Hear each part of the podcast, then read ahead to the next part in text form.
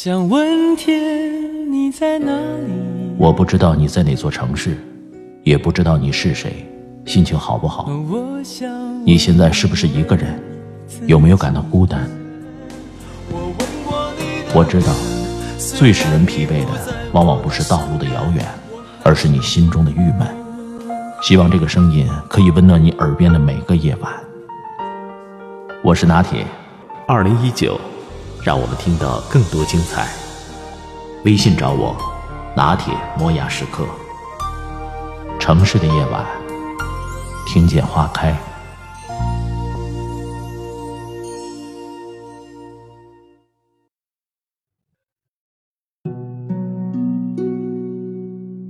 每个人的童年总是时不时的以一种老胶片的样式出现在自己的脑海中。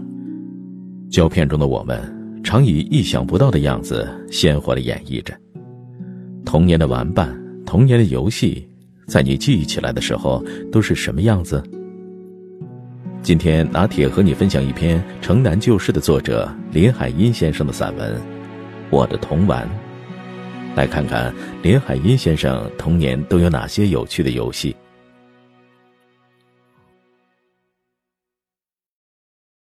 我的小脚娘，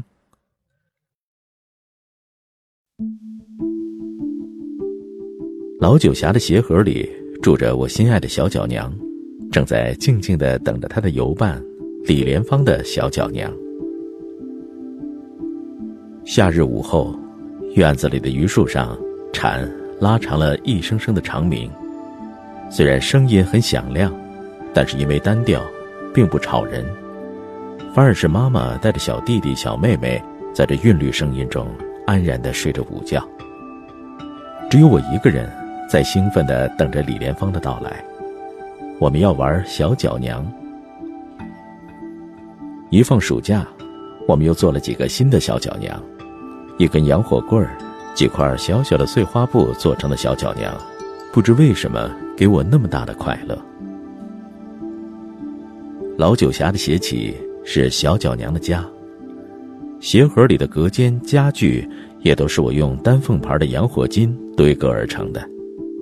如果是床，上面就有我自己做的枕头和被子；如果是桌子，上面也有我剪了一块白布勾了花边的桌巾。总之。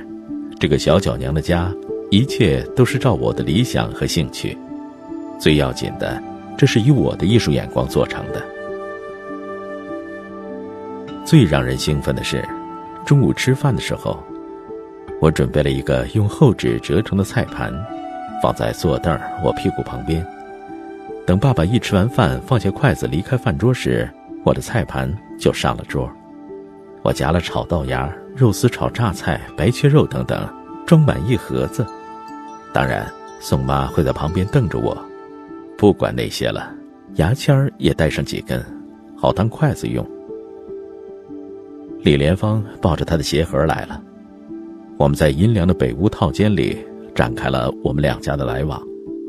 掀开了两个鞋盒，各拿出自己的小脚娘来。我用手。捏着只有一条裤管脚和露出脚尖的小脚娘，哆哆哆地走到李莲芳的鞋盒去，然后就是开门让座、喝茶、吃东西、聊闹天儿。事实上，这一切都是我们俩在说话，在喝茶，在吃中午留下来的菜，说的都是大人说的话，趣味无穷。因为在这一时刻，我们变成了家庭主妇。一个家的主妇可以主动，可以发挥，最重要的，是不受制于大人。旧时代的女孩自制玩具和游戏项目，几乎都是和她们学习女红、练习家事有关联的。所谓寓教于游戏，真可以这么说。但这不是学校的教育课程，而是在旧时家庭中自然形成的。我五岁，自台湾随父母去北平，童年是在大陆北方成长的，已经是十足的北方女孩子气了。我愿意从记忆中找出我童年的游乐，我的玩具，和一去不回的生活。昨天为了给汉生写这篇东西和做些实际的玩具，我跑到陈陵街去买丝线和小珠子，就像童年到北平荣县胡同的瑞玉兴去挑买丝线一样。但是想要在台北买到缠粽子用的丝绒线是不可能的了，我只好买些粗的丝线和穿孔较大的小珠子，因为当年六岁的我和现在六十岁的我眼力的使用是不一样的。用丝线缠粽子是旧时北方小姑娘用女红材料做的有季节性的玩具。先用硬纸做一个粽子形，然后用各色丝绒线缠绕下去。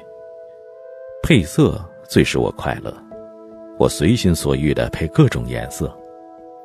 粽子缠好以后，下面做上穗子，也许穿上几颗珠子，全凭自己的安排。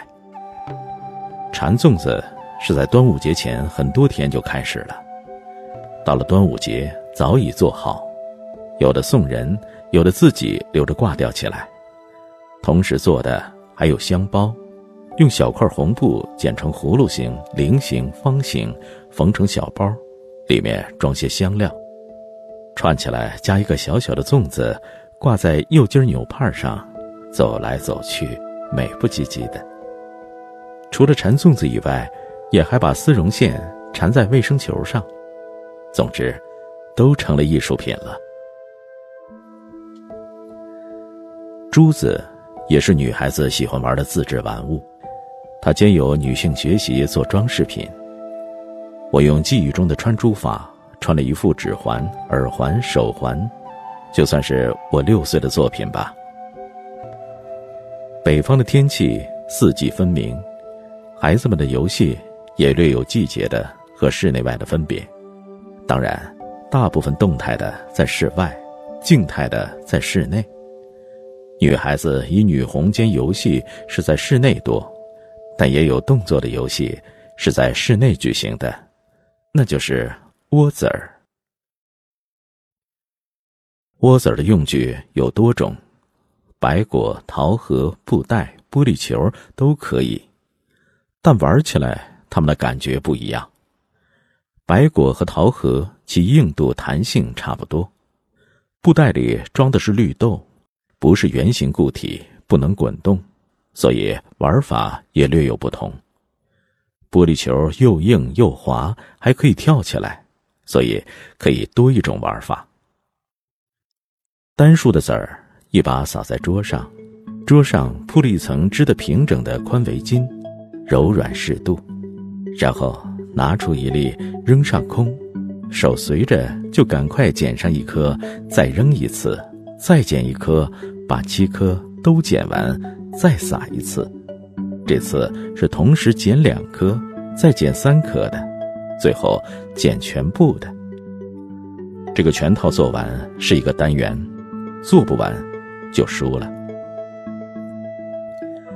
女性的手比较巧于运用。当然是和幼年的游戏动作很有关系。记得读外国杂志说，有的外科医生学女人用两根针织毛衣，就是为了练习手指运用的灵巧。窝子儿，冬日玩得多，因为在室内桌上。记得冬日在小学读书时，到了下课十分钟，男生抢着跑出教室外野。女生赶快拿出毛线围巾铺在课桌上，窝起籽儿来。为了收集这些玩具给汉生，我买来一些白果试着玩玩，结果是扔上一颗白果，老花眼和略有颤抖的手不能很准确的同时去捡桌上的和接住空中落下来的了，很悲哀呢。除了窝子儿，在桌上玩的。还有弹铁蚕豆，顾名思义，蚕豆名铁，是极干极硬的一种。没吃以前，先用它玩一阵吧。一把撒在桌上，在两粒之中用小指立着划过去，然后捏住大拇指和食指，大拇指放出，以其中的一粒弹另外一粒，不许碰到别的。弹好。就可以捡起一粒算剩的，再接着做下去，看看能不能把全有的都弹光，算赢了。跳绳和踢毽子这两项游戏虽是至今存在，不分地方和季节的，但是玩具就有不同。跳绳当然基本是麻绳，后来有童子军绳和台湾的橡皮筋儿。我最喜欢的却是小时候用竹笔管穿的跳绳。放了学，到玻璃厂西门一家制笔作坊，去买做笔切下约寸长的剩余竹管，其粗细是我们用写中楷字的笔，很便宜的买一大包回来，用白线绳。一个个穿成一条丈长的绳这种绳子无论打在硬土地上、砖地上，都会发出清脆的竹管声，在游戏中也监听悦耳的声音。跳双绳颇不易，有韵律、快速，但是在跳绳中捡铜子儿也不简单。把一叠铜子儿放在地上，每跳一下。低头弯腰下去捡一个铜子儿，看你赶不赶得上，又要跳第二下，又跳又弯腰又伸手抢钱，虽不是激烈运动，却是全身都动的运动呢。踢毽子是自古以来的中国游戏，这玩具羽毛是基础，但是底下的托子却因时代而不同了。在我幼年时，虽然币制。已经用钢板为硬币，但是遗留下来的制钱还有很多用处。用毽子的底托就是最好的，方孔洞穿过一根皮带，把羽毛捆起来就是毽子了。自己做毽子也是有趣的事儿，用色纸剪了当羽毛，秋天的大朵菊花当羽毛都是毽子。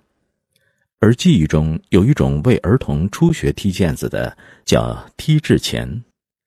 两枚制钱用红头绳穿起来，刚好是小孩子手直到脚的长度即可。小孩子提着它一踢一踢的，制前打着布鞋帮子，倒也很顺利。踢毽子到学习花样的时候，有一个歌可以念。踢，找歌词动作。一个劲儿踢两半儿，打花鼓绕花线儿，里踢外拐八仙过海，九十九一百。念完刚好踢十下，但是踢到第五下以后就都是特技了。小姑娘和年幼的男孩到了春天养蚕，也可以算玩的一种吧。到了春天。孩子们来索求去年甩在纸上的蚕卵，眼看着它出了黑点儿，并且冻着，渐渐变白、变大。于是，开始找桑叶，洗桑叶，擦干，撕成小块喂蚕吃。药叶撕了，用墨盒盖包上纸，把几条蚕放上去，让它吐丝，仔细铲出蚕食，吐够了。做成墨盒里泡墨汁用的芯子，用它写毛笔字时，心中也很亲切，因为整个的过程都是自己做的。最意想不到的，北平住家的孩子还有玩吊死鬼的。吊死鬼是槐树虫的别名，到了夏季，大槐树上的虫子像蚕一样，一根丝从树上掉下来，一条条的浅绿色。我们有时拿一个空瓶子、一双筷子，就到树下去，一条条的夹下来，放进瓶子里。待夹了满满一瓶，看它们在瓶里蠕动，很是肉麻的。但不知为什么不怕，玩够了怎么处理，现在已经忘了。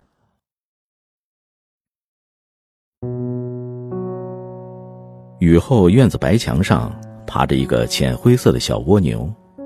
它爬过的地方，因为粘液的经过而变成了一条银亮的白线路了。你要拿下来，谁知轻轻一碰，蜗牛敏感的触角就会缩回到壳里，掉落在地上，不出来了。这时，我们就会拉出了声音，唱念着：“水牛，水牛，先出犄角后出头，你妈，你爹，给你买烧饼买羊肉吃啊。”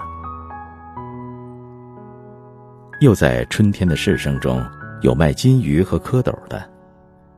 蝌蚪，北平人俗叫蛤蟆骨朵花含苞未开时叫骨朵此言青蛙尚未长成之意。北平人活吞蝌蚪，认为清火，小孩子也常在卖金鱼挑子上买些蝌蚪来养，以为可以变成青蛙。其实玻璃瓶中养蝌蚪是从来没有变成过青蛙的，但是玩活东西总是很有意思的。一张张四四方方彩色的电光纸，对折，对折，再对折，小小的剪子在上面运转自如的剪起各种花样。剪好了，打开来，心中真是高兴，又是一张创作，图案真美。自己欣赏了好一阵子，夹在一本爸爸的厚厚的洋书里。剪纸。并不是小学里的剪贴课，而是北方小姑娘的艺术生活之一。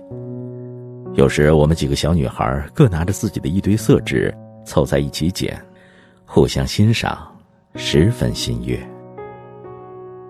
等到长大些，如果家中有了喜庆之事，像爷爷的生日、哥哥娶嫂子，到处都要贴寿字、双喜字，我们就抢不及的帮着剪。这时。